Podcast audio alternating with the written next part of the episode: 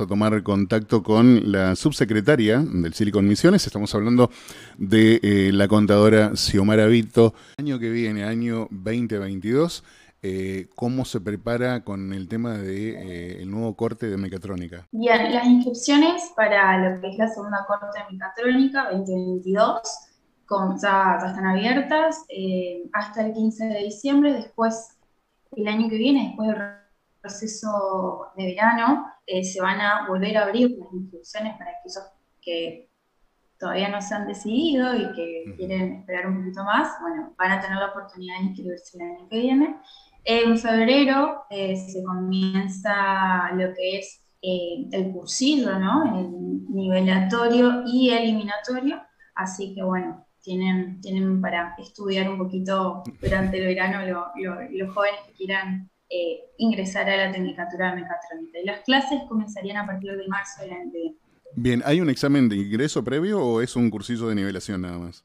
Es, eh, es nivelatorio y eliminatorio también, así que sí hay un, hay un examen.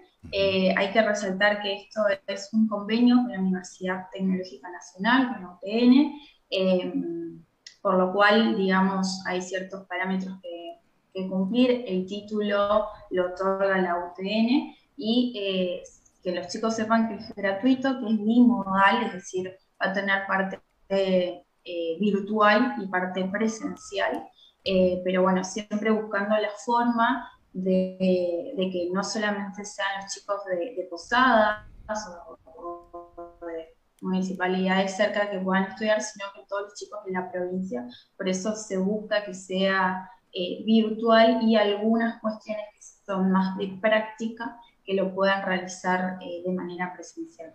¿La parte presencial dónde se llevaría a cabo? La parte presencial se llevaría a cabo en Posadas, sí, en el taller que, que tenemos, eh, con el equipamiento y la maquinaria que, bueno, está a disposición para, para este taller.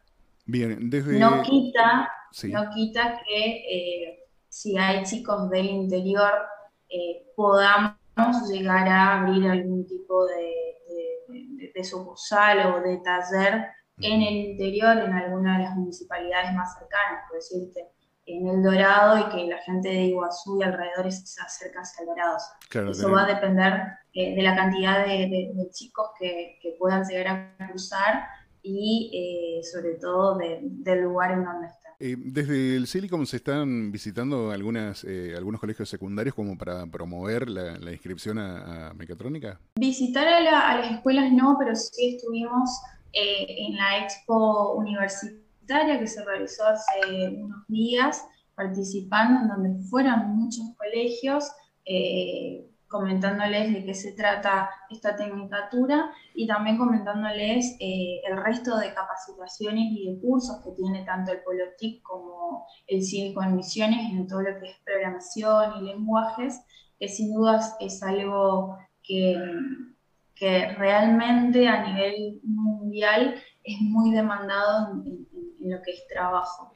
Em, así que, digamos, estuvimos eh, participando esta de esta expo, tratando de, llegar a todos los jóvenes, eh, por lo menos de, la capital y alrededor, que fueron los que, los que asistieron, y eh, también queremos eh, salir un poco al, interior a, promocionar y, a, divulgar sobre todo las demás ofertas que, tiene Silicon y, que es algo que lo realiza la provincia, el gobierno de la provincia que, quiere realmente darle la oportunidad a, a los jóvenes de que, de que, puedan estudiar de manera gratuita eh, estas carreras nuevas que, están en auge y que tienen una salida laboral muy importante.